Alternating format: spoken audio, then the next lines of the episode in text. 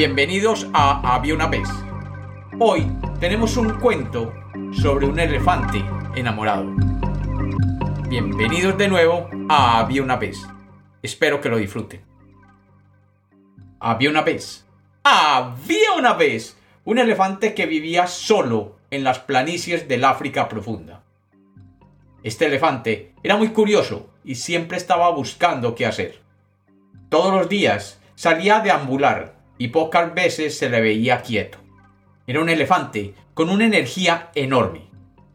Durante el día caminaba y caminaba, y solo se detenía cuando encontraba un riachuelo o un pequeño lago donde tomar agua. Un día, mientras estaba tomando agua, sintió un sonido profundo y poderoso. El elefante, sin siquiera voltear la mirada, ya sabía qué era era una manada de elefantes con su sonido inconfundible. Era como si la tierra tuviera un terremoto. Todo vibraba y se sacudía al paso continuo de una manada. El elefante continuó bebiendo y bañándose en el lago cuando vio que entre la manada que llegaba había una hermosa elefanta con grandes pestañas y bella trompa. La elefanta se acercó a tomar el agua cerca de aquel elefante que por primera vez en la vida se sentía nervioso. Eran los nervios del amor a primera vista. Cuando la manada de elefantes se bañó y terminó de saciar la sed, se prepararon para partir de nuevo. Y el elefante de este cuento sintió que algo se le iba de su alma. Cuando vio que la elefanta le dio la espalda, sintió como si algo muy poderoso lo llamara. Y este elefante decidió seguir la elefanta, y allí, por primera vez en su vida, decidió ser parte de una manada. En el trayecto comenzó a conversar con la elefanta, y después de varios días se hicieron muy amigos y ambos se divertían mientras caminaban. Con los días, la elefanta se fue enamorando del elefante, y este se sintió el elefante más feliz del planeta. A partir de allí, comenzaron a hacer planes, pero el elefante que era muy impetuoso, no sabía cómo pedir la mano de la elefanta ante el líder de la manada. Finalmente se llenó de valor y acercándose al líder le dijo que él quería casarse con la elefanta. El líder, un elefante viejo y sabio, le preguntó si él estaba preparado para afrontar la carga de crear una manada propia y vivir siempre cuidando a su pareja. El elefante inmediatamente dijo que sí. El viejo líder le puso una sola condición. Como eres muy joven, tendrás que demostrar que eres capaz de planear y conseguir todos y cada uno de los elementos necesarios para la boda. Desde el lugar de la boda hasta el anillo del matrimonio. Todos y cada uno.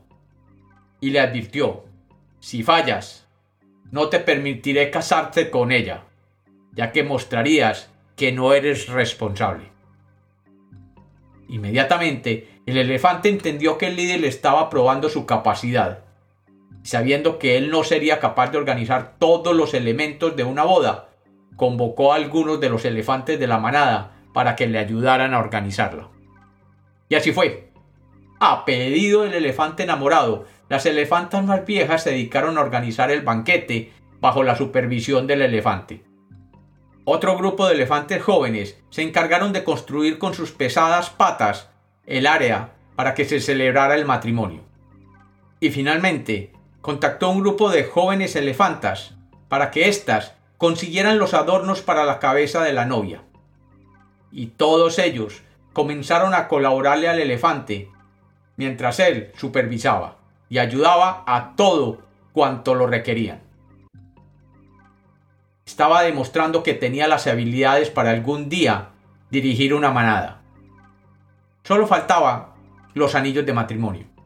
El elefante se reunió con otros elefantes para ver cómo conseguían elaborar estos anillos.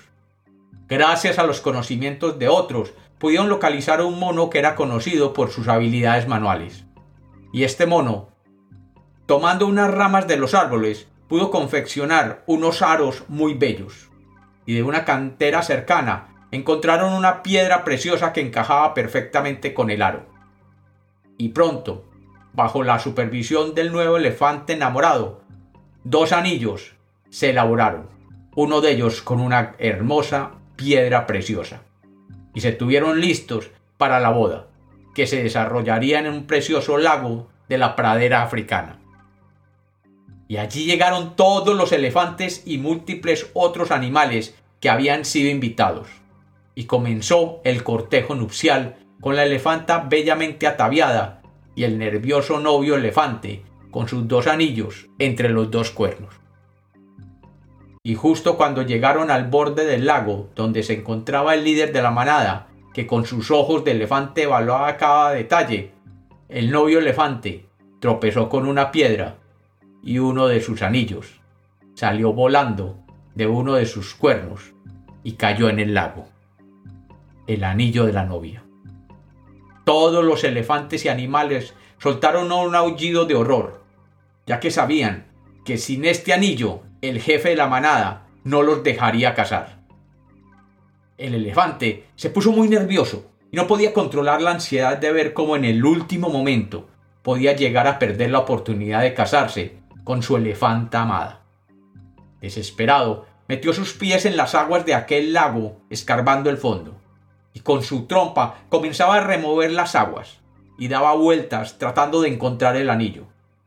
Pero con el movimiento del fondo se había levantado la tierra y el agua se había enturbiado y nada, absolutamente nada, se veía. El elefante daba vueltas y nada veía. Estaba totalmente desesperado. Un búho, invitado que presenciaba la escena, voló y se posó sobre la cabeza del elefante y le dijo ¡Para! ¡Para! Pero el elefante, en el desespero, no lo escuchaba. El búho entonces se paró en la trompa frente a los ojos del elefante y le dijo ¡Tonto! Estás tan nervioso que no dejas de excavar el fondo, levantas la tierra y enturbias el agua.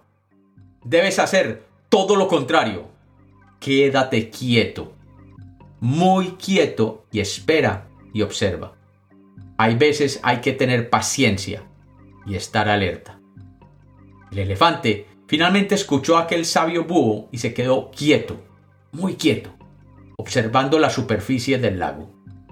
De pronto, la tierra que se había levantado comenzó a depositarse de nuevo en el fondo con el agua calma. Y desde el fondo una luz comenzó a surgir tenuamente. Era la piedra preciosa del anillo que reflejaba la luz del sol. Y el elefante con su trompa tomó delicadamente el anillo, lo levantó y lo puso en su cuerno. El jefe de la manada lo miró y le dijo, con esta última lección de la vida ya estás preparado para iniciar tu propia manada.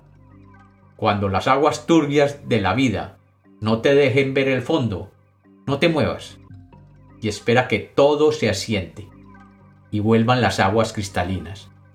Y allí actuó. Y rápidamente los casó, teniendo al búho como padrino de honor. Y como los cuentos nacieron para ser contados, este es otro cuento de Había una vez.